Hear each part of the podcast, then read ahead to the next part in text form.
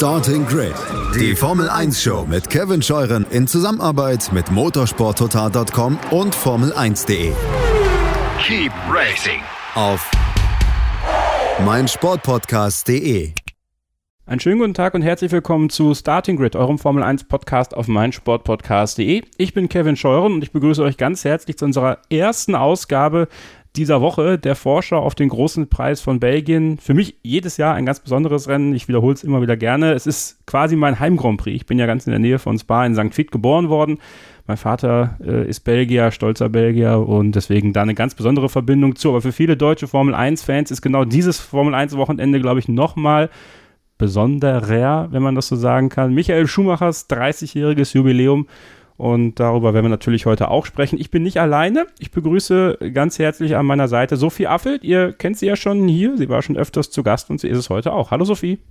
Hi Kevin. Ja, ich freue mich sehr, heute wieder hier zu sein. Ich weiß auch gar nicht, ob ich richtig informiert bin, aber ich glaube, es ist sogar die 300. Ausgabe. Kann das sein? Ja, irgendwie. Äh, witzigerweise habe ich genau das gleiche auch in der, in der äh, in, in, unserem Interface gesehen und dachte so, okay, ich habe auch nachgefragt, ab wann zählen wir das hier? Also dann ist es tatsächlich die 300. Ausgabe, seitdem irgendwann angefangen worden ist zu zählen. Also auch für uns Jubiläum. 30, 300, wow. Ähm, so, und äh, ja, ihr habt ihn gerade lachen gehört. Ganz, ganz, ganz nett fand ich das. Das wiederhole ich jetzt einfach mal. Mein, mein, unser Social Media Grafiker Sascha, schöne Grüße an dieser Stelle, äh, hat gesagt, er ist die gute Seele von Sky. Und äh, das, oh. da, da habe ich, hab ich drüber nachgedacht, dass so, das stimmt. Peter Hardenacke ist da. Hallo Peter. das ist aber mal ein nettes Intro. Ja, hallo und äh, herzlichen Glückwunsch natürlich auch zum Jubiläum. Und äh, Kevin, äh, ich freue mich, habe ich ja schon wieder was über dich gelernt, äh, nachdem ich bei der ersten Folge gelernt habe, dass du Bayer Leverkusen-Fan äh, bist, was mich ja bis zum heutigen Tag beschäftigt, wie du weißt, äh, habe ich jetzt auch gelernt, dass dein Papa Belgier ist. Also äh, spannend. Ja, äh, du, also die musst du öfter herkommen, dann lernst du immer wieder was Neues darüber. Ne? ja, ich also, merk schon. so, also der große Preis von Belgien steht an, Spa-Francorchamps, äh, eine Traditionsstrecke in der Formel 1 seit 1950, äh, wird dort gefahren, es wird nicht immer dort gefahren, es gab einige Aussetzer, aber es ist der Start in die zweite Saisonhälfte, Sophie. Und äh, wie groß ist bei dir die Vorfreude auf diesen Start in diese zweite Saisonhälfte? Äh, sehr groß. Also ähm, ich muss sagen, insgesamt kam mir jetzt die Sommerpause relativ kurz vor, muss ich zugeben. Ähm, ich meine, es, waren ja auch nur vier Wochen, also nach dem ersten Rennen in Bahrain war es ja auch nicht viel weniger. Ähm, ich finde, die Pause hat auch mal ganz, ganz gut getan, also auch aus Zuschauersicht. Aber jetzt gerade so, wo wieder Rennwoche ist, freut man sich natürlich ähm, ja schon sehr. Und ich finde gerade auch nach dieser langen Pause freut man sich dann trotzdem noch mal ein bisschen extra auch noch mal, ähm, dass es wieder losgeht. Und ja, also ich weiß nicht, äh, wer es weiß oder wer es auf Social Media schon gelesen hat, aber ich bin dann da auch vor Ort das erste Mal bei den Formel 1 Rennen. Also ja, ich bin auf jeden Fall sehr, sehr gespannt auf diese Woche. Da, da, sprechen wir gleich auch noch drüber. Dann dein allererstes Mal an der Strecke, dann direkt nach Spa äh, bei feinstem äh, Ardennenwetter, was sich zumindest jetzt schon mal so andeutet. Peter, äh, ja, für dich die Pause äh, kurz, lang oder, oder mittel, weil du bist ja nicht nur für die Formel 1 bei Sky aktiv. Ja, das stimmt. Bin aber auch total bei Sophie. Ähm, ich habe ähm, die Pause auch jetzt mal zumindest ein Stück weit genossen. War ja wirklich auch sehr intensiv, diese erste Hälfte mit, äh, mit elf Rennen. Ähm, ging Schlag auf Schlag, so viel los, was vor allen Dingen auch Red Bull und, und Mercedes betrifft und Max Verstappen und Lewis äh, Hamilton. Den Max, den treffe ich übrigens jetzt auch vor dem, vor dem Rennen in, in Belgien, mache ein 1 zu 1 ähm, Interview mit ihm. Da bin ich auch sehr gespannt darauf, wie er die Pause genutzt hat. Aber also von daher, ich habe das auch genossen. Ähm, super, super erste Hälfte. Ich bin mir auch sicher, dass es genauso äh, ähm, spannend weitergeht und es wahrscheinlich äh, tumultartig werden wird, vielleicht sogar schon in Belgien. Und habe aber, was du ja, Kevin, auch gerade schon angedeutet hast, natürlich ähm, noch ein, zwei andere Sachen auch zu tun bei, bei Sky. Vor allen Dingen natürlich äh, der Fußball zweite Bundesliga, da bin ich ja äh, samstags dann ähm, noch im Einsatz. Äh, da teile ich mir mittlerweile den, den Samstag mit äh, der Katharina Kleinfeld, also habe mehr oder weniger so eine 50-Prozent-Stelle in der zweiten Bundesliga und war da jetzt ähm, auch zweimal im Einsatz. Äh, ist auch nicht äh, minder, minder spannend ähm, zu den anderen Dingen ne, mit Schalke. Bremen, Hamburg und so weiter. Also ich bin immer irgendwie voll ausgelastet, aber war auch mal schön, jetzt äh, mal so ein bisschen auch die, den Formel-1-Stock mal ein bisschen loslassen zu können. Ich wollte eigentlich den Gag zünden, 50% Stelle in der zweiten Liga, Schalke 04 So, also oh boy, die Schalker, ja, die hatte ich am Wochenende beim 4-1 in Regensburg. Mein lieber Mann, also die tun sich alle schwer. Meine These ist, keiner von den drei großen, äh, Bremen, Hamburg und Schalke, kommen hoch. Äh, weil, ähm, ja, das glaube ich einfach so, so elendig ist, ähm, da äh, wirklich, wirklich wieder hoch und aufzusteigen äh, zu können. Also ich glaube es nicht. Aber wie gesagt, ich freue mich jetzt auch total darauf, dass es endlich wieder losgeht bei deinem Heimkompris sozusagen, Kevin, äh, Belgien. Ich glaube, das, äh, das wird super werden. Dann lass doch bei Max Verstappen mal ansetzen, Peter. Du hast ihn im 1 zu 1 Interview. Mhm. Ähm, wie schätzt du die Lage bei ihm jetzt ein vor diesem Start in die zweite Saisonhälfte? Wenn man seine Social Media Kanäle mal so ein bisschen beobachtet, auch er hat abgeschaltet, er hat aber auch mal Gas gegeben, auf seinem Jetski zum Beispiel. Ähm, das Momentum ist ja so ein bisschen Richtung Lewis Hamilton gewandert. Glaubst du, und Max Verstappen und Belgien, es ist keine absolute Liebesbeziehung, äh, was die Punkte und die Erfolge in Belgien für Max Verstappen angeht. Aber glaubst du, dass er in der Lage ist, das wieder umzudrehen und das nicht so sehr an sich ranzulassen, das, was in den Rennen kurz vor der Sommerpause passiert ist?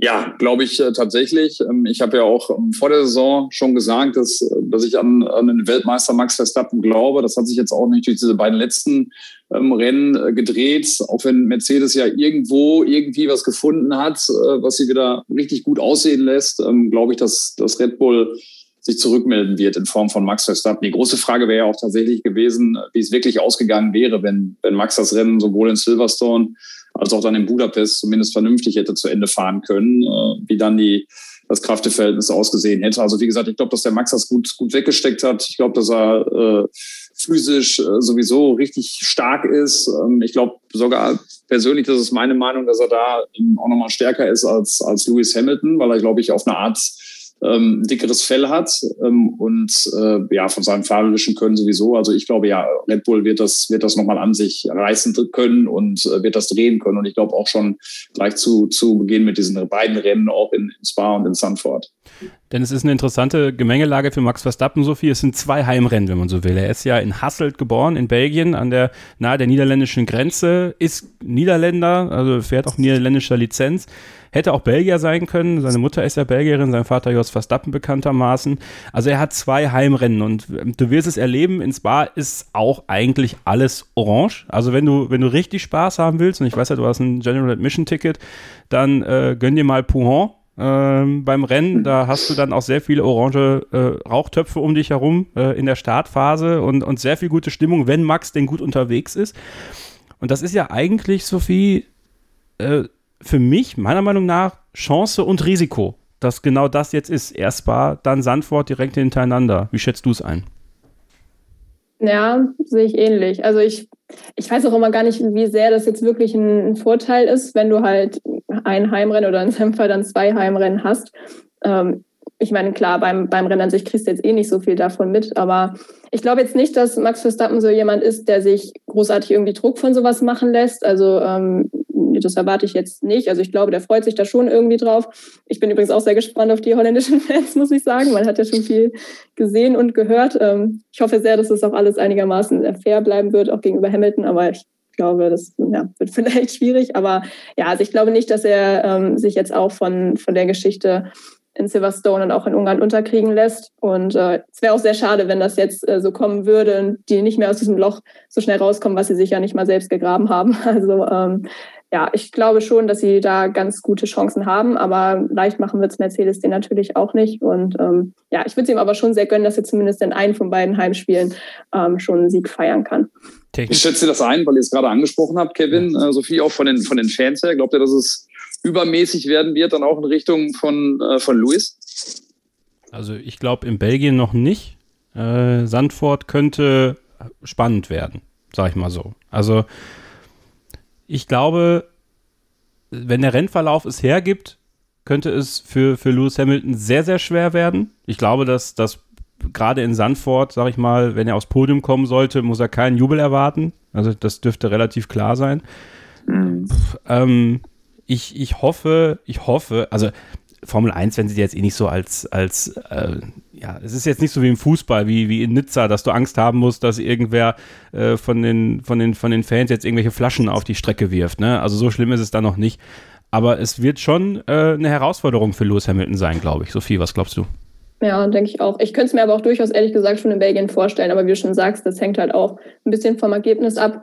Und ich kann halt auch nicht wirklich einschätzen, wie viele Holländer jetzt auch wirklich nach Belgien kommen. Also ich glaube, es wird schon eine Menge sein, aber vielleicht haben dann doch auch einige gesagt, okay, wenn wir Sandford direkt dahinter haben, fahren wir auch einfach dahin. Also wie gesagt, ich hoffe sehr, dass es zumindest einigermaßen fair bleibt. Aber ja, wir werden sehen. Ich werde berichten. Technisch, technisch ist es ja so, Mercedes hat gesagt, Updates abgeschlossen. Ja, also das, was man in Silverstone gebracht hat, das soll es dann sein, laut Toto Wolf. Ähm, glaubst du, Sophie, das reicht dann auch, um in diesen nächsten Rennen, Sandford kennen wir natürlich noch nicht, aber Spa, da braucht es Leistung. Äh, da braucht es da braucht's wirklich viel, um auf dieser Strecke wirklich konstant in der Lage zu sein, das Ding dann auch zu gewinnen. Lewis Hamilton ist einer von zwei Rekordsiegern dort mit vier Siegen, gemeinsam mit Kimi Räikkönen, Sebastian Vettel drei. Ähm, reicht das denn dann schon für Mercedes deiner Meinung nach? Oder ist das Paket von Red Bull dann doch zu stark für so eine Strecke wie Spa-Francorchamps? Also ich glaube jetzt nur speziell auf Spa gesehen, könnte ich mir schon vorstellen, dass es reicht. Wobei ich aber auch sagen muss, dass ich es gerade super schwer einzuschätzen finde, wie die jetzt powermäßig gerade ähm, Red Bull gegenüberstehen dadurch, dass sich das ja so ein bisschen äh, getauscht hat quasi auch ähm, nach Silverstone, wo, wo Mercedes ja auf einmal da wieder die Oberhand hatte. Und jetzt in Ungarn konnten wir es natürlich nicht so wirklich sehen, dadurch, dass Perez natürlich gleich raus war und ähm, ja, Verstappens Auto war jetzt auch nicht mehr ähm, so ganz der Maßstab dann vielleicht. Ähm, also ich glaube schon, also in Spa habe ich schon ein ganz gutes Gefühl, ehrlich gesagt, weil die auch ähm, die letzten Jahre echt äh, ziemlich gut da waren. Jetzt auf die ganze Saison gesehen, könnte ich mir allerdings vorstellen, dass es schon schwierig wird, gerade weil man ja auch in der ersten Saisonhälfte gesehen hat, dass Red Bull schon äh, ein mega gutes Paket zusammengeschnürt hat am Auto. Und ähm, gerade wenn die, man weiß ja nicht, wie viel sie noch updaten, also die werden ja jetzt auch nicht ähm, die nächsten Jahre ähm, komplett aufs Spiel setzen, aber ich glaube schon, ähm, dass sie da dann vielleicht autotechnisch schon noch einen Vorteil kriegen im Laufe der Saison. Du bist nah dran, Peter, ähm, auch an Toto Wolf. Du redest oft mit ihm äh, im, im, Rahmen von Interviews, aber, aber sicherlich vielleicht auch mal so zwischendurch. Ähm, war das der richtige Schritt oder hat man sich, hat man sich treiben lassen in ein Update? Glaubst du, die wollten überhaupt ein Update bringen? Also manchmal habe ich so ein bisschen das Gefühl, Mercedes wollte da, also, also Precursor dazu, ich glaube, dass Mercedes für 2022 ein Auto auf die Strecke stellen wird, das viele Leute schockieren wird. Weil da ist schon viel Entwicklung Richtung 2022. Da müssen wir uns alle nichts vormachen. Meiner Meinung nach wollten sie 2021 mit dem, mit, mit dem, sagen wir, Minimalprinzip äh, mhm. Formel 1 Weltmeister werden und haben sich dann durch die Stärke von Red Bull und Honda, die natürlich extrem viel reingebuttert haben, doch so ein bisschen treiben lassen Richtung Updates. Teilst du diese Das glaube ich. Das doch, da, da, würde ich auch mitgehen. Also ich glaube, wenn das wieder so eine dominante Geschichte ähm, gewesen wäre wie die Jahre zuvor, dass sie dann auch äh, gesagt hätten, okay, das passt so für uns und wir lassen es, äh, wir lassen es ähm, auslaufen, was sie im letzten Jahr ja auch schon dann teilweise gemacht haben und nicht mehr wirklich dann für für das Jahr 2020 dann weiterentwickelt haben. Ich glaube, dass sie da natürlich eine gewisse Flexibilität haben, auch was die Kalkulation äh, für das Budget dann äh, ähm, an, ähm, anbetrifft und dass man da natürlich dann auch mitgehen kann, was sie jetzt getan haben. Ich habe jetzt nur noch mal gehört, auch Walter Bottas hat das noch mal erklärt, dass sie die Erkenntnisse, die sie jetzt gewonnen haben, auch vor dem letzten Update, ähm, dass sie äh, da auch noch mehr noch mal bringen werden. Das sind dann nicht noch mal auf neue Tests basierende neue Teile, sondern schon aus alten Tests. Also da, dass, dass da dann doch nochmal das ein oder andere neue Teil dann mit dazukommen wird. Welche Wirkung das dann haben wird, das äh, wird man dann auch sehen müssen. Bleibt dann auch spannend auf jeden Fall. Aber um deine Frage zu beantworten, ja, ich glaube auch, dass sie sich da schon natürlich treiben lassen, auch ähm, äh, von, von Red Bull und, äh, und da den Schritt dann auch mitgehen wollen und müssen, weil, weil natürlich Lewis ähm, dann auch seinen, seinen Rekord-Weltmeistertitel feiern will. Ne? Nochmal so klar gefragt, äh, Peter, Wen siehst du im Vorteil in Spa? Verstappen oder Hamilton? Äh, Verstappen. Ich glaube, dass es, äh, dass es eher eine Strecke sein wird, die dann wieder Red Bull liegen wird. Ähm, ich glaube, dass äh, sich Red Bull, äh, habe ich ja gerade auch schon einmal gesagt, zurückmelden wird und das auch schon in, in Spa ähm, der Fall sein wird. Ich glaube, dass, äh, dass, dass der Max dann wieder den, den Tacken dann auch vor, vor Louis sein wird. Sophie, was glaubst du? Mm, ich glaube, ich würde dagegen gehen. Ist aber auch mehr oder weniger eine reine, reine Gefühlssache. Einfach, wie gesagt, auch basierend auf den letzten Jahren und dass Verstappen da jetzt echt noch nicht so die positiven Erfahrungen gemacht hat, die er vielleicht gern gemacht hätte. Also, ich meine, einerseits würde es mich auch freuen, weil es wäre dann ja der 100. Sieg, glaube ich, von Lewis Hamilton. Das wäre natürlich auch ganz ähm, cool. Aber wie gesagt, mein Gefühl ist irgendwie auch mehr bei Mercedes. Aber so richtig ähm, ja, basiert begründen kann ich das jetzt gerade auch nicht eigentlich. Ja, vieles wird natürlich auch vom Wetter abhängen. Aktuell, wie gesagt, es ist Ardennes-Wetter angesagt. Man weiß nicht genau, wie es wird. Also es ist ein bisschen wie Eifelwetter. Äh, ihr müsst euch auf alles gefasst machen, wenn ihr an der Strecke seid. Also ich habe schon, hab schon gepackt und habe leider ähm, keine Regenjacke dabei. Schon wieder äh, nicht? große Fehler. Ich bin, der, ich bin der schlechteste Kofferpacker aller Zeiten. Das werde ich auch bleiben für alle Zeiten. ähm, nee, ich habe keinen dabei. Ich werde mich da wieder mit einem Regenschirm, ich hasse es übrigens auch, mit einem Regeln, Regenschirm zu, zu moderieren, weil dann hast du in einer Hand dein, dein Mikrofon, in der anderen einen Schirm und eigentlich brauchst du aber auch noch deine Karten, um zumindest mal irgendwie runter zu gucken. Deswegen bin ich halt echt lieber, stehe ich lieber im Regen und werde nass, als so einen Schirm dann noch in der Hand zu haben. Äh, ja, irgendwie, egal wie ich packe, ich packe immer, ich packe immer falsch, Kevin. Es wird nicht besser. Also ich habe zwei Regenjacken. Also wenn du eine Pink okay. Hast, dann kannst du die gerne haben. Guck ich mal, ob ich, da, ob, ich, ob ich mich da reinzwingen kann. Aber danke für das Angebot. Gerne, gerne.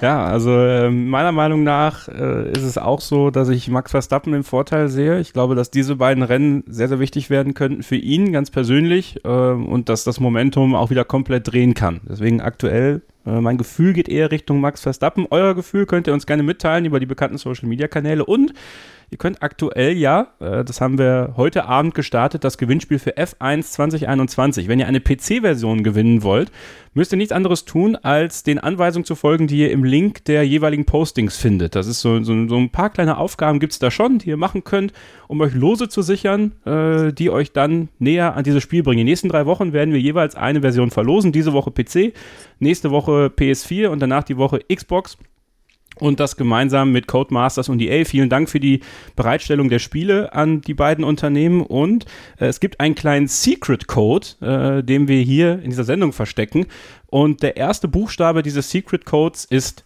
M. Und jetzt machen wir eine kurze Pause und dann sprechen wir gleich hier weiter über den großen Preis von Belgien in Spa-Francorchamps bei Starting Grid, dem Formel 1 Podcast auf meinsportpodcast.de. Bleibt dran.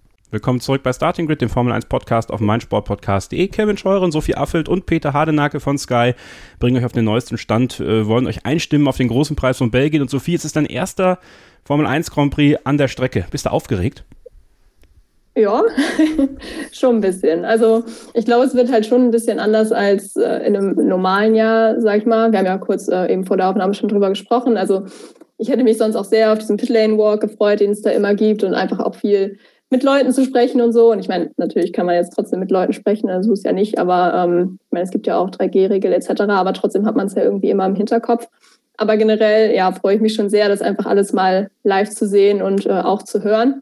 Wobei, also gehört habe ich es in Singapur eigentlich zufällig sogar schon mal, aber halt gesehen von Namen noch nicht so richtig. Und ich stelle mir das schon auch nochmal ein Stück weit faszinierender vor als im Fernseher gerade, was halt auch so die Geschwindigkeiten angeht. Und ähm, genau, kann aber, ist ein bisschen Stimmungskiller jetzt, aber ähm, ich kann mir auch vorstellen, dass vielleicht die Stimmung insgesamt noch ein bisschen bedrückt ist, so jetzt vielleicht nicht unbedingt bei den Fans, ich glaube, die denken da gar nicht so viel dran, aber so drumherum aufgrund dieses Vorfalls, der ja auch um die Streckenchefin äh, da passiert ist, die ja wirklich äh, auf unschöne Art und Weise äh, leider umgekommen ist. Ich kann mir vorstellen, dass es vielleicht Sonntag nochmal ein Thema wird mit Schweigeminute oder so. Und ich muss auch persönlich zugeben, dass wenn ich ans Spa denke, bei mir auch immer diese Geschichte mit Antoine Humbert so ein bisschen in meinem Kopf rumschwirrt. Ich glaube, das wird auch sehr besonders. Also die Formel 3 fährt ja auch im Rahmenprogramm der Formel 1 äh, in diesem Jahr ins Spa. Und ähm, da ist ja auch Juan Manuel Correa wieder am Start, der ja auch das erste Mal dann wieder da äh, fahren wird, zumindest seit dem Crash. Deshalb wird das, glaube ich, auch ähm, recht emotional. Aber so insgesamt, ja, freue ich mich mega auf die ganze Erfahrung und wie gesagt, hoffe, dass es viel zu berichten gibt. Und äh, ich nehme auch gerne noch Tipps entgegen. Also falls auch irgendjemand äh, hier zuhört, noch einen guten Hinweis hat, ähm, entweder zum Campen, das habe ich nämlich auch noch nie gemacht, oder generell einfach zu Spa, dann äh, könnt ihr mir gerne schreiben, bin ich auch sehr dankbar.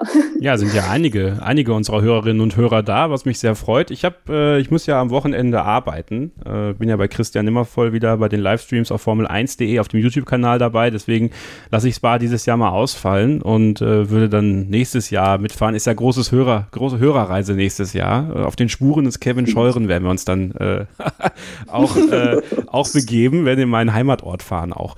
Ähm, nein, aber Spaß beiseite. Es ist, äh, es ist eine emotionale Zeit, Peter. Ne? Also wir haben es ja jetzt auch in der Fußball-Bundesliga, um das auch nochmal aufzugreifen, gemerkt, was das ausmacht, wenn Fans dabei sind. Und gerade Spa-Francorchamps und, und Sophie hat es richtig angesprochen, Juan Manuel Correa, der in der Formel 3 an den Start gehen wird. Ähm, das ist schon, ist eh schon ein intensives Jahr, äh, auch für die Fans. Und ich finde, das ist, das macht es dann nochmal besonderer. Und wir haben ja auch diese 30 Jahre Michael Schumacher der ja auch immer irgendwo über Spa-Francorchamps schwebt. Also ähm, da kriege ich jetzt schon ein bisschen Gänsehaut.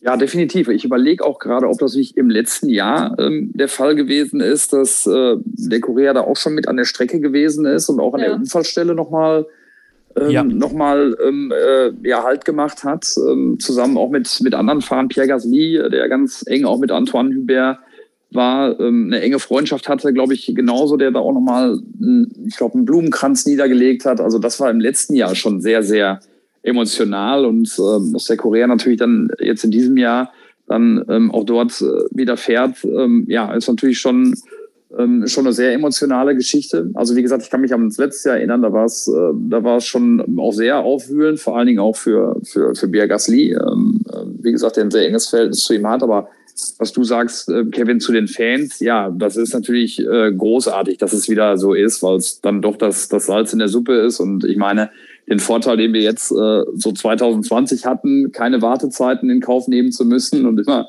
schnell an die Strecken zu kommen und auch wieder schnell wegzukommen und so weiter und so weiter.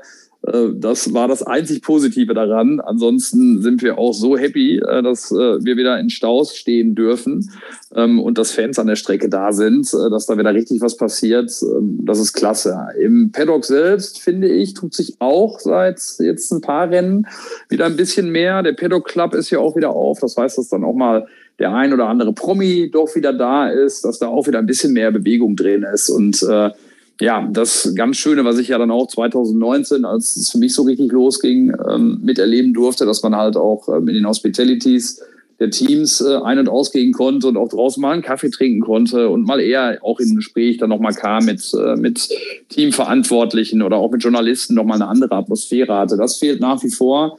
Und da hoffe ich natürlich auch, dass, dass das jetzt vielleicht sogar noch in der Saison, das weiß ich aber nicht, ähm, wie da der Stand ist, ähm, vielleicht dann auch wieder sukzessive gelockert wird. Auch was zum Beispiel für uns das, das Maskentragen äh, betrifft. Ähm, bei den Teams ist es ja mittlerweile so, dass sie die freie Wahl haben, ob sie mit Maske die Interviews geben, ja oder nein. Bei uns ist es leider noch nicht so.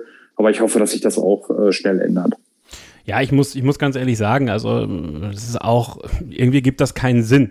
Also für mich, ja. wenn man das so sieht, also die, die, die Teamverantwortlichen müssen das nicht machen, ihr müsst es machen, dabei seid ihr auch alle geimpft äh, oder zumindest zum großen Teil ähm, und ihr habt relativen Abstand, sag ich mal. Also ja, ich finde, ich finde, das wirkt halt manchmal so ein bisschen, bisschen unkonstant so von außen.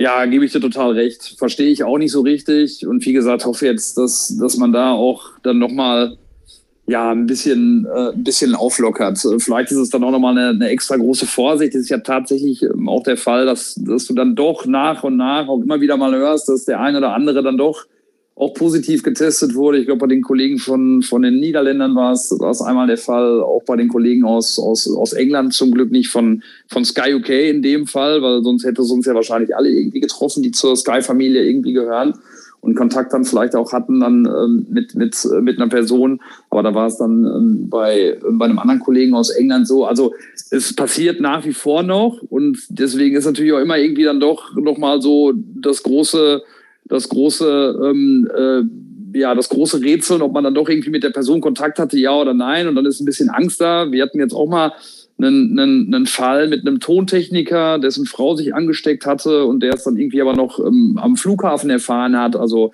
gar nicht auszudenken. Wenn er tatsächlich dann gekommen wäre ähm, nach, nach Budapest, was das dann für uns äh, geheißen hätte, wir haben ja dann auch ähm, dann trotzdem auch ähm, reagiert dann schon ähm, und haben dann den Sascha und den Ralf dann nach München wieder geschickt. Also da ist nach wie vor ähm, noch sehr viel Bewegung drin und ich hoffe, wie gesagt, auch so für uns, dass, äh, dass vor allen Dingen auch diese Maskenthematik äh, bei, bei Interviews und auch bei Präsentationen endlich wegfällt, weil es einfach, weil es einfach äh, ja, nervig ist. Ist übrigens eine grandiose Geschichte. Sascha und Ralf von Budapest nach München über Nacht. Also die muss Sascha mal irgendwann hier selber erzählen. Äh, ja, also, definitiv. Das ist, also mir das erzählt hat, dachte ich so, Alter, seid ihr verrückt. Aber es, mal, es gehört dazu. Es gehört Aber dazu. Ralf ist gefahren, ne? Und ja. das ist ja äh, dann auch schon, schon ganz wichtig bei der Geschichte. Es war eine lange Strecke, die irgendwie kurz wurde, weil Ralf gefahren ist. Sascha saß nur daneben, hat sich um Lilly, glaube ich, gekümmert. Den, äh, den Hund äh, von Ralf, der äh, ja bei uns auch äh, mehr oder weniger fast schon eine, eine permanente Rolle einnimmt. Ähm, ja, also, aber hast du total recht, soll der Sascha mal irgendwann erzählen. Die ist nämlich echt super, die Geschichte. Sophie, der Mythos Spa, äh, den verbinden halt viele deutsche Formel 1-Fans auch mit Michael Schumacher. Und am, äh, also wenn ihr es heute am Dienstag hört, morgiger Mittwoch oder heutiger Mittwoch oder am Mittwoch vor 30 Jahren, genau auf den Tag war der erste Grand Prix von Michael Schumacher im Jordan 191. Ähm, nach ein paar Kurven war schon Schluss. Er ist von sieben gestartet. Äh, dann ging ihm hoch nach Rouge Radillon die Kupplung kaputt und dann war es schon vorbei. Aber trotzdem hat er auf sich aufmerksam gemacht. Auch eine Geschichte für sich. Könnt ihr gerne mal in das Interview mit Willi Weber reinhören, was wir vor einiger Zeit hier hatten. Das hat Christian Nimmervoll geführt. Das verlinke ich nochmal in den Show Notes. Da hat er mal ein bisschen drüber geredet, wie das damals so war und wie er sein Cockpit bekommen hat. Ähm, und heute ist es so, dass wir das erste Formel 1 Rennwochenende von seinem Sohn Mick Schumacher 30 Jahre danach erleben dürfen. Und äh, ich war vor Ort vor einigen Jahren, als er den Benetton gefahren ist, sein Weltmeisterauto von, ich glaube, es war 95, äh, mit diesem zweiseitig angemalten Helm und, und wirklich alle um mich herum Gänsehaut hatten, Teile Tränen in den Augen, weil Mick ja schon viel in Sachen Gestik, Mimik und auch äh, wenn er im Auto sitzt von seinem Vater hat. Und an uns ist dann quasi der Michael-Teil vom Helm vorbeigefahren und das war ein bisschen irre äh, für viele und für mich persönlich auch. Ähm, ja, ist ein besonderes Wochenende für die, für die Familie Schumacher, Sophie. Ja, also wie gesagt, auch gerade aus deutscher Sicht natürlich auch für alle Fans was ganz Besonderes. Ähm, gut, ich habe wie gesagt die, die Schumi-Ära natürlich jetzt nicht so mitbekommen. Also beim, beim ersten WM-Titel war ich nicht mal geboren, beim letzten war ich, glaube ich, sechs oder so. ähm, aber ja, also wie du schon meintest, er hat echt äh, viel Geschichte da geschrieben. Der erste Grand Prix, der erste Sieg, ähm, der siebte WM-Titel. Und ähm, ja, also schon super cool, finde ich, dass man äh, Mick dann da jetzt 30 Jahre später halt auch sieht. Das ist halt irgendwie so, als würde sich so ein, so ein Kreis ein bisschen schließen. Ähm, gut, die Leistung äh, wird dann jetzt vielleicht kein Highlight, aber das ist ja auch ein anderes Thema. Aber allein diese ja, emotionale Komponente ist auf jeden Fall da. Und es ist natürlich äh, schade, dass wir jetzt äh, an diesem Wochenende nichts irgendwie sehen, von wegen, ähm, dass er nochmal im alten Auto dann äh, irgendwie über die Strecke fährt. Aber ähm, ich glaube, Peter, dass es bei euch da ja irgendwie auch noch ein bisschen Videomaterial dann am Wochenende gibt, ne? ohne jetzt. ja, definitiv. Ich wollte, ich wollte dich natürlich ausreden lassen und Kevin natürlich vorne auch. Aber äh, das, glaube ich, wird äh, auch nochmal sehr emotional. Ich habe nur ein paar Ausschnitte bislang gesehen. Also Mick ist ja tatsächlich äh, in Silverstone den alten Jordan, den du gerade genannt hast, ähm, äh, Kevin, äh, seines Papas gefahren. Ähm, das Ganze äh, ist äh, filmisch begleitet worden von, von Sky. Und ähm, ja, am Sonntag äh, gibt's das Ganze dann zu sehen äh, bei uns im Programm im, im Rahmen der Vorberichterstattung aufs Rennen selbst. Aber freue ich mich äh, total darauf. Und was du gerade sagst äh, über, ähm, äh, über das, ähm, als der ähm, als der Mick äh, den, äh, den Benetton gefahren ist von, äh, von Michael, ja, das sind halt, glaube ich, dann Momente, die, äh, die man nicht vergisst. Und wie gesagt, ich freue mich da auch sehr, sehr drauf ähm, auf den Sonntag. Ich habe es, wie gesagt, bisher nur in Ausschnitten gesehen und äh, glaube, das ist auf jeden Fall eine kleine Empfehlung, äh, mal einzuschalten. Ja, und wenn ich euch noch eine Empfehlung geben darf, ist das, äh, wenn ihr in Deutschland seid und in der Nähe der Motor World in Köln am Butzweiler Hof, ähm, da ist ja die Michael Schumacher Private Collection ausgestellt. Das ist eh für jeden Formel 1-Fan ein Muss, da mal hinzufahren. Ganz ehrlich, also da, da, das muss man gesehen haben. So viele Ausstellungsstücke, so viele Autos, Overalls, Helme. Ich bin ein riesiger Helmfreak äh, und, und finde diese Auswahl an Schumacher-Helmen einfach total klasse. Aber auch Trophäen und, und verschiedenes anderes, äh, wirklich, äh, ja, muss ja fast sagen, Kulturgut, was Michael Schumacher da geschaffen hat für die Formel 1 in Deutschland. Ähm, am Samstag und am Sonntag äh, veranstaltet vom Mick und Michael Schumacher Fanclub der Motorworld in Köln ähm, gibt es ein Public Viewing des Qualifyings und des äh, Rennens. Es ist ein großes Fan-Event und am Samstag werde ich auch vor Ort sein. Da freue ich mich jetzt schon sehr drauf, denn es wird eine Podiumsdiskussion geben, moderiert von äh, unserer Kollegin Inga Stracke, die ja auch schon öfter hier im Podcast war, mit dem RTL Formel 1 Kommentator Heiko Wasser und Jochen Maas, sein ehemaliger Co-Kommentator. Ähm, der äh, ist Michael Schumachers, ja, man kann man fast sagen, Ausbilder in den 1990er Jahren im Mercedes Junior Team gewesen, hat natürlich auch die Karriere von Michael in der Formel 1 mitbegleitet als Co-Kommentator von Heiko Wasser. Da gibt es eine Podiumsdiskussion Ab 13 Uhr wird das Ganze sein. Es werden viele Erinnerungen ausgetauscht äh, rund um das Leben und die Karriere von Michael Schumacher. Und man kann dann auch durch die Ausstellung gehen. Es gibt ja verschiedene Restaurants auch. Also ihr könnt es euch richtig gut gehen lassen und dann jeweils um 15 Uhr natürlich Public Viewing zusammensitzen, äh, das Qualifying schauen am Freitag, äh, am Samstag, Entschuldigung Und das Rennen am Sonntag. Ich werde am Samstag da sein, also wenn ihr auch da seid, äh, der Zutritt äh, ist kostenlos nach dem 3G-Prinzip, also genesen, getestet oder geimpft. Und äh, dann würde ich mich freuen, wenn wir uns dann da sehen. Ich werde mal mein Sportpodcast eh Polohemd anziehen und äh, könnt ihr mich gerne anquatschen, können wir ein bisschen, bisschen über die Formel 1 philosophieren und ja, uns diese Podiumsdiskussion auf jeden Fall auch gemeinsam geben wollte ich nur darauf hinweisen, äh, finde ich eine tolle Aktion äh, und das zeigt ja einmal mehr, Peter, und du hast ja, ähm, das darf man ja sagen, du hast es ja miterlebt, ne? vor 30 Jahren, als Michael äh, in die Formel 1 äh, gekommen ist, zumindest äh, hast du da gelebt, ja, ich weiß nicht, ob du da auch schon so aktiv... da war ich schon, da war ich schon ein strammer Teenager, ich bin ja auch nicht mehr so jung, also äh, ja, klar habe ich das erlebt. Ich meine, das hat ja den Hype dann auch erst äh, entfacht, ne? so richtig. Ähm, das muss man ja ganz klar sagen. Und äh, klar habe ich es mitbekommen und ich weiß auch, dass äh, das war mehr oder weniger das Wohnzimmer des Schumachers ist. Ne? Ähm, also Michael mit seinen großartigen Erfolgen, äh, die er da hatte, mit seinem ersten Rennen, was er überhaupt gefahren ist, was ja auch schon äh, so viele Geschichten beinhaltet. Also wenn man da auch mit Leuten zusammensitzt, die wirklich da zu der Zeit schon nah dran waren, da gibt es ja wirklich auch so, so schöne Stories darüber. Äh, muss man den Heiko fragen, den kannst du übrigens auch ganz viel grüßen von mir, Dortmunder wie ich. Ähm, deswegen sowieso schon mal auf der, auf der guten Seite. Also äh, ja, großartig. Also das, ähm, äh, das, das wird es wahrscheinlich nie wieder so geben. Also auch wenn der Mick, finde ich ja jetzt so auch wieder so eine, so eine leichte Welle ähm, verursacht. Und wer weiß, wenn er, wenn er jetzt dann auch in der Zukunft mal in einem siegfähigen Auto unterwegs ist, was da noch kommt. Aber ja, das war einzigartig. Das war wie äh, Boris Becker beim, beim Tennis, was der, was der Michael verursacht hat in der Formel 1. Das stimmt, absolut richtig. Und deswegen gibt es jetzt den äh, zweiten Hinweis auf unseren Secret Code. Ich habe es ja äh, vorhin gesagt, es gibt ein Formel 1 Videospiel zu gewinnen für den PC. Äh, der zweite Buchstabe ist S wie Schumacher. Bleibt dran, gleich geht's weiter. Hier bei Starting Grid, dem Formel 1 Podcast auf meinsportpodcast.de. Ihr hört Starting Grid, den Formel 1 Podcast auf meinsportpodcast.de vor dem großen Preis von Belgien in Spa-Francorchamps. Und äh, wir haben ja jetzt schon so ein bisschen angedeutet, äh, was für ein Mythos über dieser Strecke liegt und was für ein besonderes Rennwochenende das ist. Aber es ist es natürlich nicht nur im WM-Kampf, Sophie, sondern auch im Mittelfeld. Ich habe hier mal ein bisschen was aufgeschrieben. Wir haben aktuell im Kampf um Platz 3 der Konstrukteure Ferrari und McLaren mit 163 Punkten punktgleich. Dahinter Alpine und Alpha Tauri, die 9 Punkte trennen und Aston Martin und Alpha Tauri, die 20 Punkte trennen. Also wir haben wieder, ich meine, es ist natürlich so, wir haben drei verschiedene Kämpfe, sage ich mal. Wir haben den Kampf um Platz 1, wir haben den Kampf um Platz 3, den Kampf um Platz 5, ja, und dann noch den Kampf um die rote Laterne, äh, die höchstwahrscheinlich Haas dann jetzt innehaben wird bis zum Ende der Saison, außer es passiert natürlich was ganz Wildes und Mick Schumacher holt Punkte ins Bar, was äh, natürlich ultra krass wäre. Ähm, das macht das schon sehr aufregend, was da in der Formel 1 zurzeit passiert, ne, Sophie?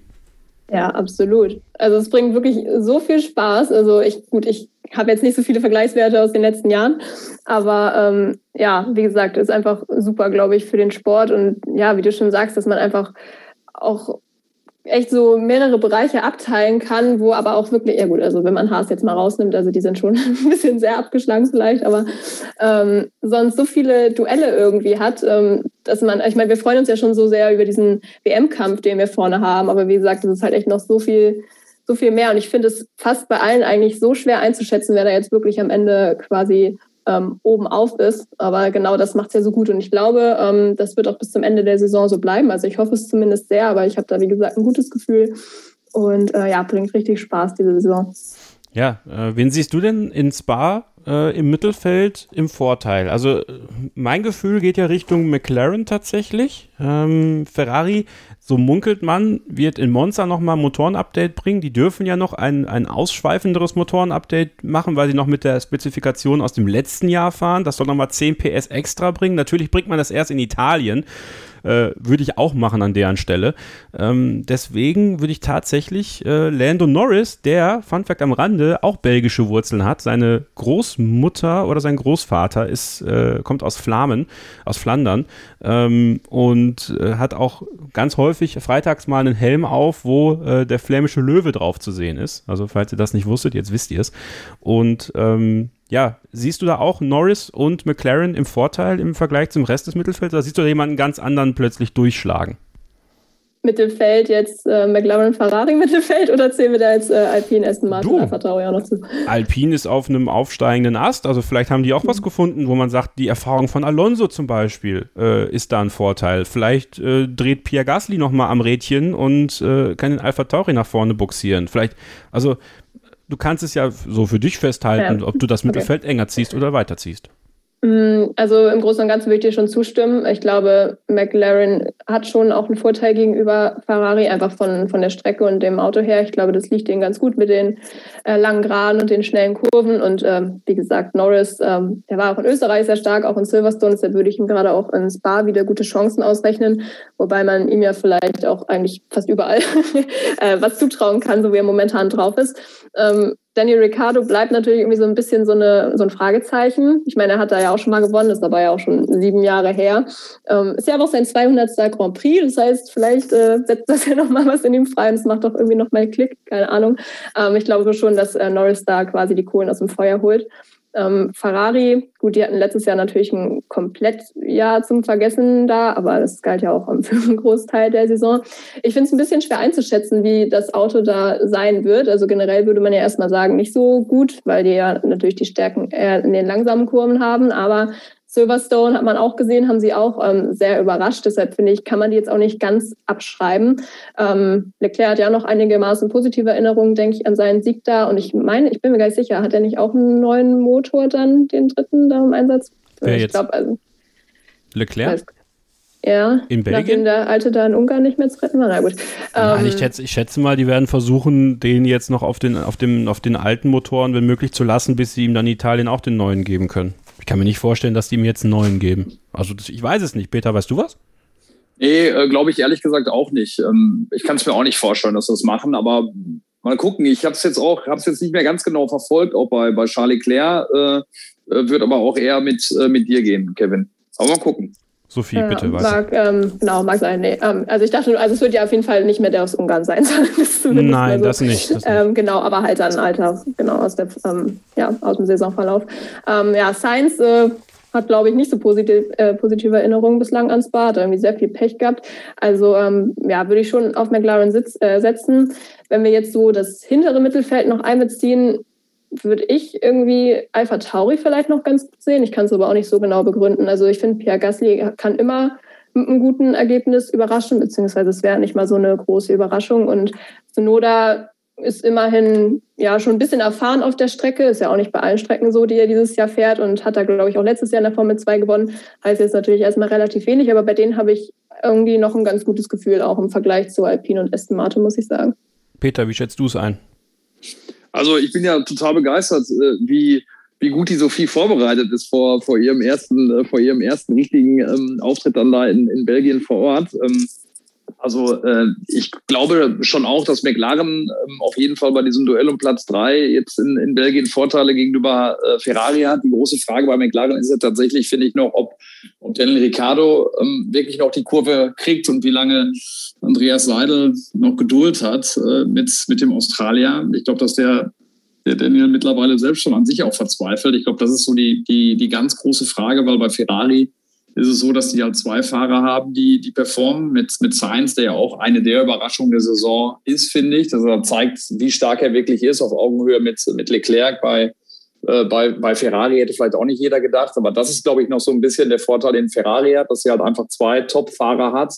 Normalerweise würde ich es ähm, äh, ich's dann auch über die, über die Dauer McLaren zutrauen, dann auch wieder den dritten Platz zu holen. Aber wie gesagt, die große Unbekannte ist da einfach, ist da einfach Daniel Ricciardo. Da bin ich auch sehr gespannt, wie das, wie das weitergeht und ob äh, McLaren und Andreas Seidel vielleicht doch auch da nochmal den Mut haben zu sagen, das, äh, das wird nichts mit ihm und äh, vielleicht dann in Richtung des nächsten Jahres sich vielleicht auch nochmal Überlegungen machen, was einen neuen Fahrer anbetrifft. So, ich denke schon, dass sie ihm nochmal die Chance geben, ist so rein mein Gefühl. Aber an sich bin ich bei dir, wo du auch meintest, dass er vielleicht schon ein bisschen an sich selbst verzweifelt. Also ja, also man sieht ja immer dieses, ne, sein Markenzeichen, dieser Optimismus, dieses ganze, ne, das breite Grinsen. Aber ich finde auch, also das hat er zwar immer noch, aber so richtig abkaufen, finde ich, tut man sie momentan nicht mehr, verständlicherweise auch. Aber Mhm.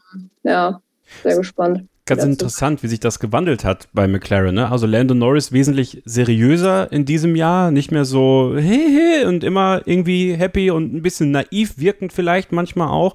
Also ich glaube, der hat das sehr, sehr schnell angenommen, was er auch bringen musste, nämlich ein Daniel Ricciardo, der nun mal ein gestandener Veteran, kann man ja fast sagen, äh, in dieser Generation für die Formel 1 ist und man ja nicht genau wusste, wie schlägt der ein. Und Daniel Ricciardo, der sich schwer tut und jetzt zum ersten Mal tatsächlich sowas wie nah, na nicht nah, aber ich finde, das Lächeln hat ihn, dieses ewige Lächeln hat ihn nicht zwingend also nahbar ist der falsche Begriff, aber vielleicht versteht ihr ungefähr, was, was ich sagen Ja, ich weiß, was du meinst. Man hat nie so richtig dahinter gucken können, ja, wie, genau. wie es ihm wirklich geht. Ne? Genau. Ähm, und jetzt friert es ihm dann doch auf eine Art so ein bisschen ein, auch wenn er ja nach wie vor ein großartiger Typ ist und ein Entertainer ja, ist. Das ist ja gar keine, gar keine Frage. Und ja auch nach wie vor gute, gute Laune verbreitet. Aber ich glaube, in ihm sieht es mittlerweile dann doch wirklich äh, ganz anders aus. Und ich glaube, für, für Andreas Seidel und für McLaren war es auch im letzten Jahr einfach die Überlegung zu sagen, okay, die sind beide auf einem Niveau, ähm, der Lendo und der, der Carlos. Wo, wo stehen wir?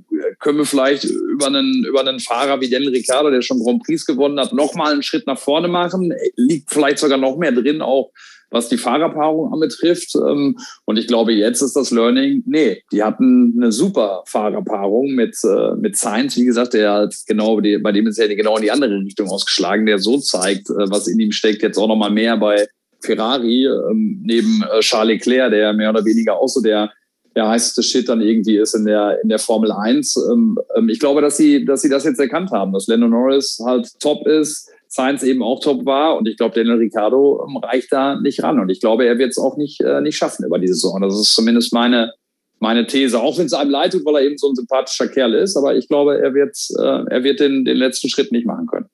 Naja, ich meine, ihr wisst ja, bei mir schlägt ein Lando Norris Fanherz. Ne? Also ich nehme das, ich, ich nehm das jetzt so, äh, wie es jetzt gerade aktuell ist. Glaubst du denn tatsächlich, Peter, dass man bei McLaren überlegen wird? Also lass uns doch mal dieses Thema Silly Season so ein bisschen aufmachen. Äh, es gibt mhm. da ja mhm. einige Themen, die noch offen sind. Äh, allen voran natürlich bei Mercedes. Es sollte eine Entscheidung über die Sommerpause geben. Jetzt sagt Toto Wolf, oder hat es der Bild am Sonntag gesagt, bis September möchte er dann gerne das Ganze auch durchhaben. Das heißt, man verlängert das ein bisschen. Ähm, ist das ein Indiz dafür, dass es noch nicht sicher ist? Oder ist es eher ein Indiz dafür, dass er wartet, was macht Valtteri Bottas? Weil äh, offensichtlich scheint es ja so zu sein, dass man, wenn man eine Verkündung macht, das so machen möchte, dass es fair ist für Bottas, wenn man davon ausgeht, dass Russell das Cockpit haben kann bei Mercedes.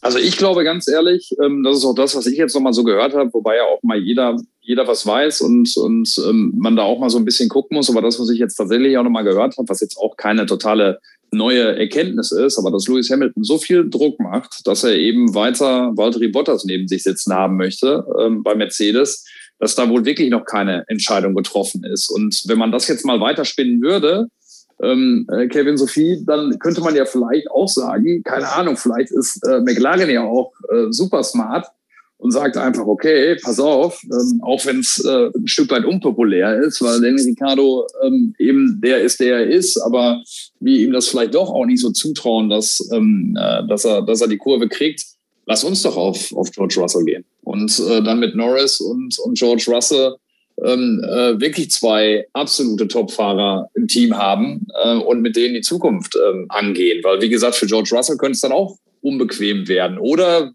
wenn man das so vielleicht mit ganz viel Fantasie auch nochmal unterlegt, ähm, oder Red Bull ist so schlau und, äh, und, und streckt die Fühler aus. Wobei, da gibt's ja auch dann wieder den Link mit mit äh, George und Toto, ähm, dann müsste der George wahrscheinlich sich ganz lossagen von Toto Wolf, was dann aber auch wieder schwierig ist. Aber wirklich, vielleicht ist es, äh, ist es McLaren, die zumindest drüber nachdenken ist auch beides mega spannend. Also wäre beides mega spannende Kombis irgendwie.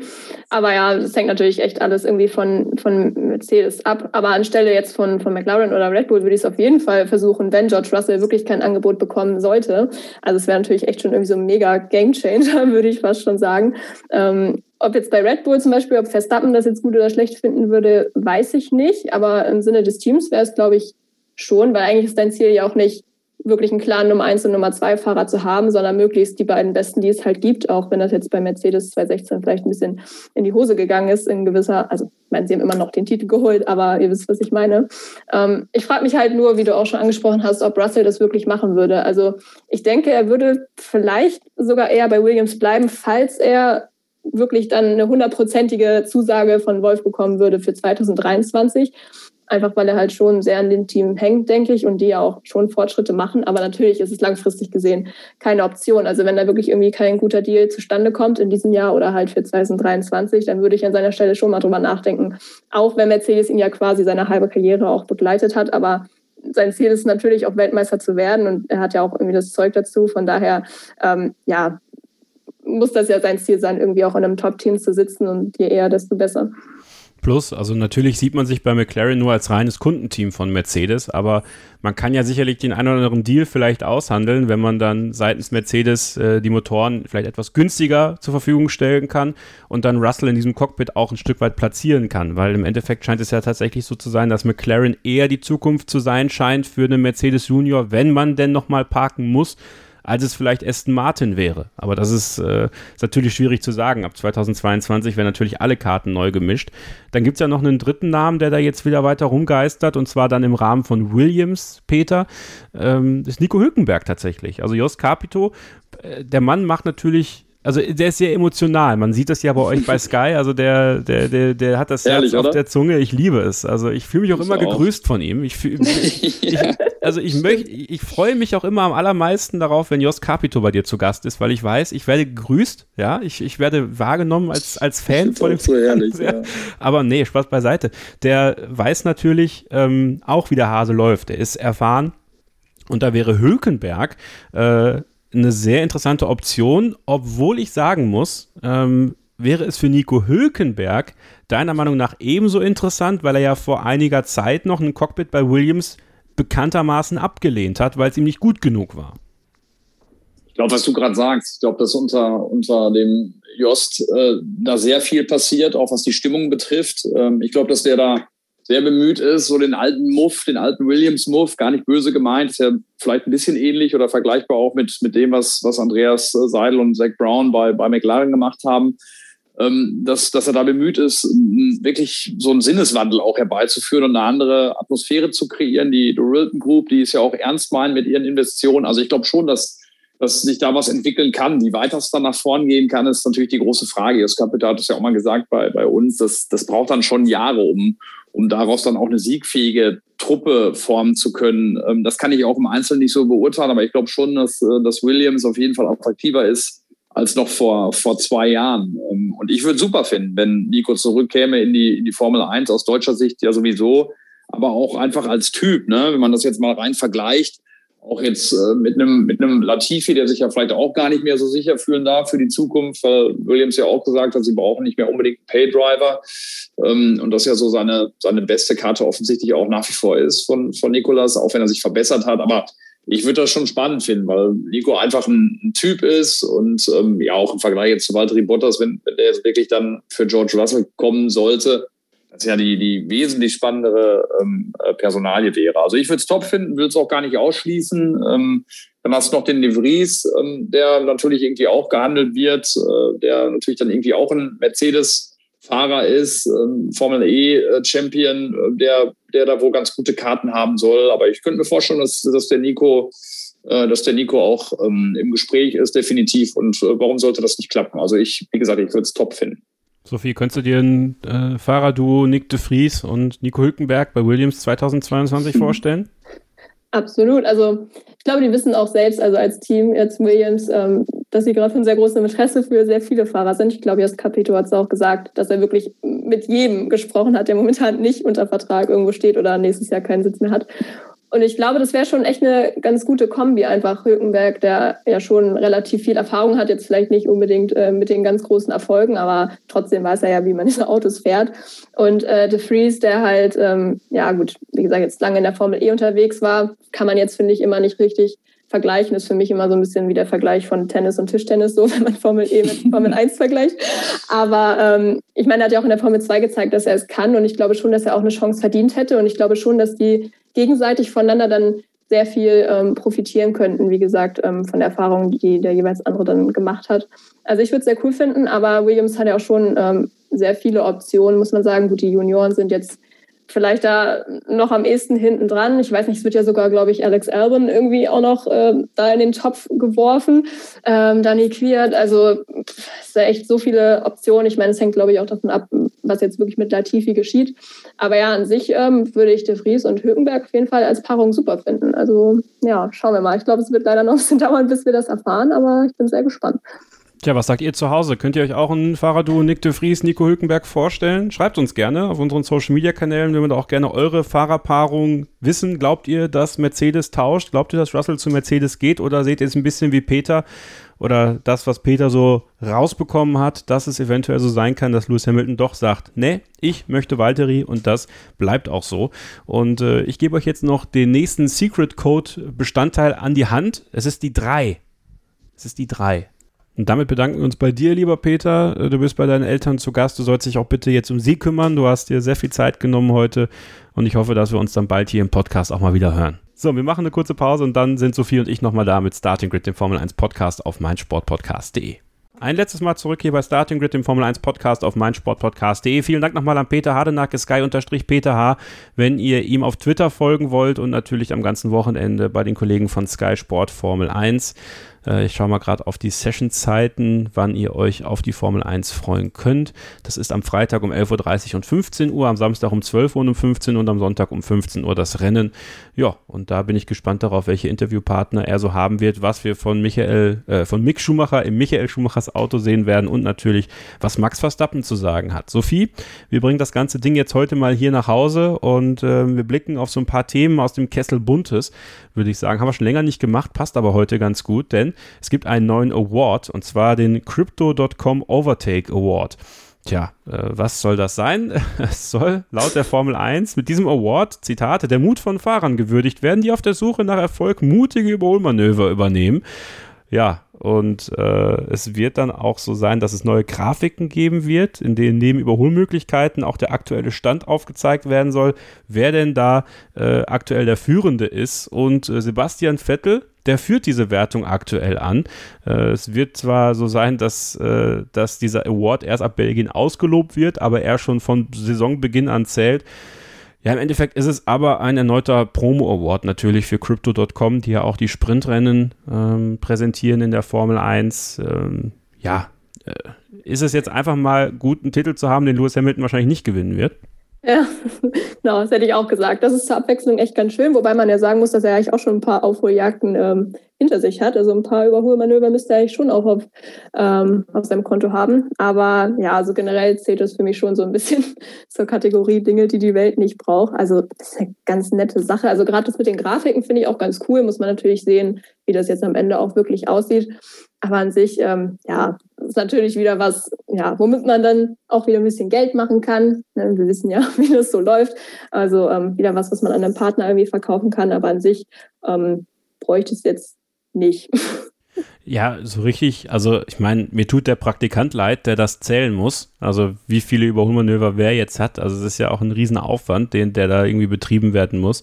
Ähm, aber wie du schon richtig gesagt hast, es geht erstmal natürlich immer ums Geld. Ja? Also, Crypto.com ist ja Kryptowährung, Bitcoin-Kram und sowas. Ist für viele von euch vielleicht auch interessant für die Formel 1 auch. Wir haben ja in Silverstone gesehen, wie es ist, wenn die Sprintrennen Top 3 in diesem riesen Truck durch die Gegend gefahren werden. Es ist eine riesen Werbefläche. Die Formel 1 hat ja auch andere präsentierte Awards, wie zum Beispiel den DHL Fastest Lap Award, die DHL Fastest Pitstop Award und den Pirelli Pole Position Award. Jetzt halt noch der Crypto.com Overtake Award. Äh, ich bin gespannt, was man sich noch einfallen lassen wird. Aber ich meine, es ist natürlich so eine Art, Neudeutsch würden wir, glaube ich, sagen, Incentive für den einen oder anderen Fahrer. Es gibt ja auch einen eigenen Pokal dafür, äh, sich vielleicht so ein bisschen äh, mehr in Überholmanöver zu wagen. Also es kann auch tatsächlich ein Anreiz sein, einfach, oder? Ja, also fürs Mittelfeld ist natürlich auch ganz schön. Ähm, also ich denke mal, es wird wohl hauptsächlich das Mittelfeld betreffen, weil wie wir wissen, ist da jetzt im hinteren Feld jetzt auch nicht viel mit Überholen. Ja. Also ja, ist eine, ist eine ganz nette Sache. Ähm, aber vielleicht können uns ja auch die ZuhörerInnen mal ein bisschen ähm, was schreiben irgendwie auf Social Media oder so, was es denn mal für einen Award geben soll, der mal wirklich irgendwie sinnvoll wäre. Das, das würde mich auch mal interessieren. Aber ähm, ja, ich meine, jetzt ist es erstmal da, wer weiß, wie lange es bleibt. Ähm, Wäre natürlich nett, äh, falls Sebastian Vettel am Ende nochmal einen einen Titel abräumen ähm, sollte, falls es schon kein WM-Titel wird, aber wird ja wahrscheinlich auch noch schwer. Mal schauen, wer es am Ende dann reißt. Sehr schön. Hört auf, Sophie. Äh, schreibt uns gerne mal, äh, was für ein Award ihr haben möchtet. Äh, Finde ich auch sehr, sehr spannend und wer den präsentieren könnte aus dem Formel 1 äh, Kosmos. Also es gibt ja noch einige hochpotente Sponsoren. Ähm, irgendwie den, den, den, den Rolex äh, Longest Lap Time Award. Könnte es ja auch geben. ja. So, also sowas in der Richtung will man ganz gerne lesen von euch. Also äh, halten wir fest, ein weiterer Award für die Formel 1. Was wir auch festhalten können ist, diese Saison soll ja, Sophie, 23 Rennen haben. So, diese Zahl 23, sie ist eigentlich die Zahl, an der die Organisatoren der Formel 1 festhalten wollen, aber das Ganze wackelt jetzt immens. Also, ähm, das Problem ist nicht nur zwingend die Corona-Zahl oder die, die Corona-Fallzahl in den Ländern selbst, wo gefahren wird, sondern dass sie auf der roten Liste sind, äh, die es Einreisen nach Großbritannien nicht ermöglicht, äh, außerhalb einer Quarantäne wieder einzureisen. So, und äh, da sind jetzt einige Rennen in Gefahr. USA, Mexiko, Brasilien. Dieser Doubleheader ist äh, Tripleheader. Wir haben ja, wir machen nie wieder Tripleheader, aber haben noch drei vor uns. Äh, das mal nun so nebenbei. Äh, sogar vier eigentlich. Äh, der ist ein bisschen in Gefahr. Ähm, Australien ist ja komplett weggefallen zum Beispiel. Da gibt es jetzt ein äh, neues Rennen im Angebot. Freuen wir uns alle sehr drauf in Katar. Ähm, mhm. Da, wo man fahren muss jetzt aktuell, finde ich, ist. Ich möchte dieses Fass jetzt nicht unbedingt schon wieder aufmachen, weil ich ja auch für den großen Preis von Saudi-Arabien eine ganz besondere Ausgabe hier plane bei Starting Grid. Ähm, aber äh, das wäre irgendwie das komplett falsche Zeichen, meiner Meinung nach, wenn man jetzt in Katar fährt. Ich meine, ja, äh, da wird eine Fußball-Weltmeisterschaft ausgetragen ähm, und die haben eine Strecke mit, mit äh, Grade A, aber boah, also kann man mal drüber nachdenken, ob man vielleicht da nicht doch was anderes findet. Äh, oder gerne auch am Nürburgring fährt im Schnee. Äh, sicherlich besser äh, als, äh, als das zu machen. Aber gut, da gibt es halt Geld. Ja, wie schätzt du denn die Lage mit diesem Kalender ein? Also ist diese Zahl 23 äh, überhaupt noch zu halten? Weil wenn man auf diesen Kalender guckt, es sind schon doch einige offene Sachen noch da und, und einige Verschiebungen, die noch gemacht werden müssen. Ja, die Saison ist noch lang, also es ist echt äh, natürlich schwer vorherzusehen, wie sich die Lage noch so entwickelt. Also die Türkei äh, soll ja, glaube ich, jetzt sogar runterkommen von der roten Liste, äh, meine ich, von Großbritannien. Das würde irgendwie die Planung vielleicht noch ein bisschen einfacher machen.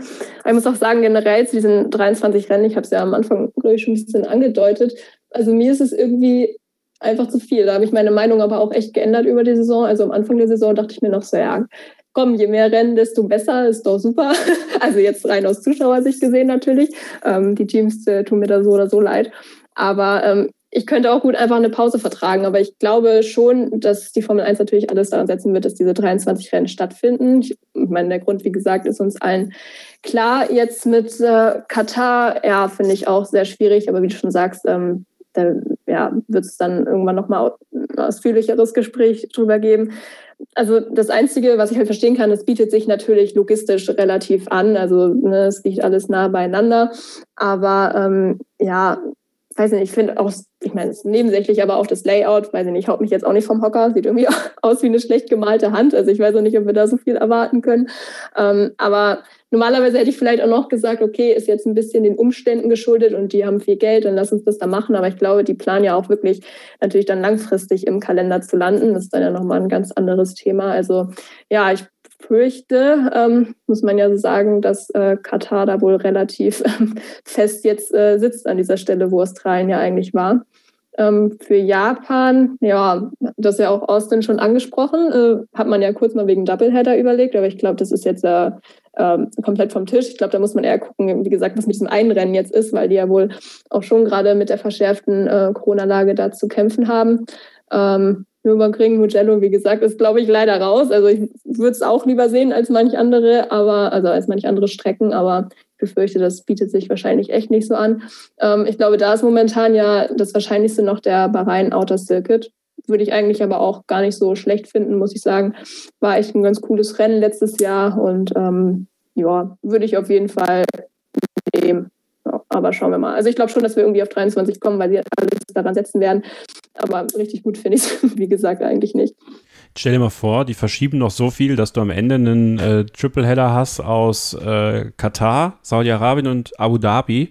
Und mhm. Abu Dhabi das sympathischste Land von denen ist. traurig, das, das sehr, klingt sehr traurig. Äh, naja, aber so ist halt, glaube ich, die Zukunft ja. leider. Äh, da liegt viel Geld und es ist auch wichtig für so eine Serie, dieses Geld natürlich an Land zu ziehen. Und Ne, andererseits kann man uns natürlich wieder sagen, wenn wir sagen, ja, Bahrain Outer Circuit finden wir ganz geil, aber in Bahrain ist es mit den Menschenrechten ja, auch nicht ja, weiter hergeholt. Auf jeden Fall. Also, also, das gilt ja auch nicht nur für die Länder, die wir jetzt besprochen haben. Ne? Genau. Ne? Also kannst auch über Russland diskutieren, also ne, über viele. Muss man. Ähm, das kann man jetzt ja nicht so, wollte ich jetzt auch nicht so nur auf die ähm, paar, also nicht nur da kritisieren, aber ja, es ist ein generelles Problem, ganz klar. Aber ich glaube, wie gesagt, wie du auch schon sagst, das wird die Zukunft wahrscheinlich sein. Ich glaube leider, äh, dass das Geld da doch ein bisschen dann über der Moral steht. Ja. Gab ja dann doch noch einige, die die Idee hatten, vielleicht äh, Indianapolis äh, mhm. zurückzuholen statt Austin in den Kalender. Gab ja auch einige, die gesagt haben, warum nicht ein Triple oder Doubleheader in den USA und Mexiko. Ähm, es ist äh, jede Menge im Gang. Ähm, ich hoffe, dass sie nicht auf Teufel komm raus auf die 23 kommen wollen, weil äh, ich glaube, die Qualität der Rennen äh, könnte sogar höher sein, wenn man weniger Rennen hat. Äh, ja, total. Ist ja auch nur logisch eigentlich, ja. aber.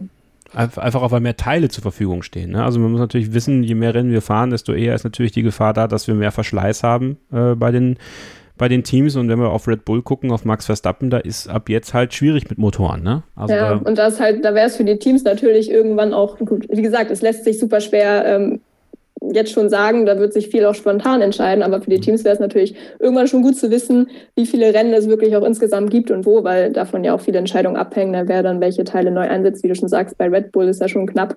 Also ähm, ja, es steckt ja noch ein bisschen mehr dann dahinter. Das ist wahr, das ist wahr.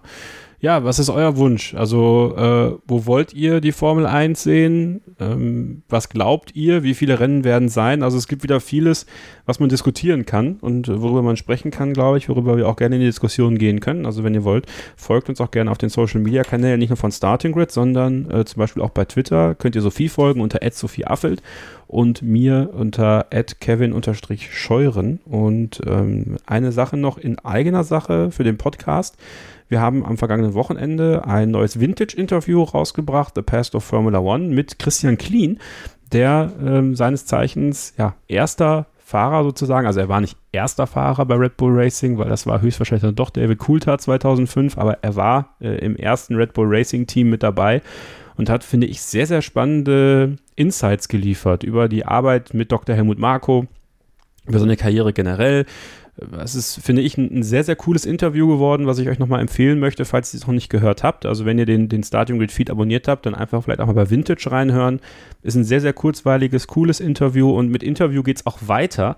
Und zwar am Freitag, da, ähm, das Interview habe ich bereits gestern am Montagabend aufgezeichnet, mit unserer Formel 2 Hoffnung David Beckmann, der für das Charus Racing System antritt und äh, ja an diesem Wochenende nicht ins Bar ist, denn Formel 3 und W Series sind da und Porsche Supercup, glaube ich, sogar auch. Ähm, und er wäre dann wieder in Italien am Start. Also in Monza ist die Formel 2 auch wieder da, deswegen hat er Zeit gehabt, mal über seine Karriere zu sprechen, über dieses Thema äh, Talent, äh, weil er gilt als einer der größten Talente äh, im Motorsport in Deutschland, vielleicht sogar noch ein bisschen größer eingeschätzt als Mick Schumacher. Und der war auch sehr offen, was, was diese ganze Schumacher-Thematik angeht. Ne? Also ihr habt auch teilweise echt kritische und tolle Nachfragen gestellt, die wir alle angebracht haben und könnt ihr euch drauf freuen. David Beckmann, hautnah. Ähm, und äh, so ein Interview, ich glaube, so ein langes, das war sein erster Podcast. Und so ein langes Interview mit so viel Tiefe hat er selbst, glaube ich, noch nie gegeben. Und äh, da freue ich mich, dass er das hier bei Starting Grid gemacht hat und das Ganze dann am Freitag ab 7 Uhr für euch in eurem Podcast-Feed. So, Sophie, dann tippen wir das Ganze noch am Wochenende. Äh, du wirst vor Ort sein. Ähm, wir äh, werden dann, denke ich, in Kontakt sein und nächste Woche dann äh, hier im Podcast auch dich wieder hören äh, und deine Eindrücke von, von der Strecke ins Bar und äh, freue mich schon sehr drauf. Die ersten drei, die Pole Position, fangen wir damit erstmal an. Ja, ähm, ich habe natürlich schon vorher überlegt. ah, sehr gut, sehr gut. Ja. Äh, ich habe ähm, ja, hab auch sehr lang geschwankt äh, jetzt äh, zwischen dem 100. Sieg von Hamilton und dem ersten Sieg in Spa ähm, für Verstappen. Aber ich hatte es ja vorhin schon gesagt, ich bleibe auch dabei. Ähm, Hamilton auf eins. Auch wenn ich eigentlich lieber Verstappen sehen würde, damit ich nicht zwischen äh, vielen schlecht gelaunten Holländern äh, campen muss. Aber gut, ich bleibe wie gesagt bei Hamilton auf eins, dann Verstappen auf zwei. Und auf drei habe ich äh, Perez, weil ich glaube, für den wäre ein besseres Ergebnis auch mal wieder fällig. Ähm, und Pole nehme ich dann auch Hamilton. Okay, bei den ersten drei. Ich bin mal so ein bisschen, bisschen mutig an diesem Wochenende. Äh, Verstappen gewinnt äh, vor Bottas und Norris, weil Paris und Hamilton sich ein bisschen in die Quere kommen und äh, dann Probleme haben, da wieder nach vorne zu fahren. Äh, Hamilton wird sich aber die Pole Position holen. Es wird dann seine siebte Pole sein in äh, Spa-Francorchamps. Und ähm, ja, ich glaube trotzdem, dass äh, Verstappen zurückschlagen kann und McLaren wirklich eine gute Rolle spielen wird. Also in Person von Lando Norris bei auch seinem zweiten Heim Grand Prix, wenn man so will. Welches Team wird Best of the Rest? Ähm, war das, muss mir nochmal helfen, war das ähm, der beste Fahrer, der danach kommt oder dann Team zusammengenommen an Punkten? Ja, das, das Team, also quasi der Fahrer, der dann für das Team Best of the Rest ist. Okay. Ähm, jetzt hast du ja quasi dann schon Norris gesagt, dann äh, bin ich jetzt mal ganz wild und ähm, oder verhältnismäßig wild und gehe dann doch mit äh, Gasly. Hm, also Alpha Tauri. Okay. Dann äh, holt Vettel Punkte. Nein.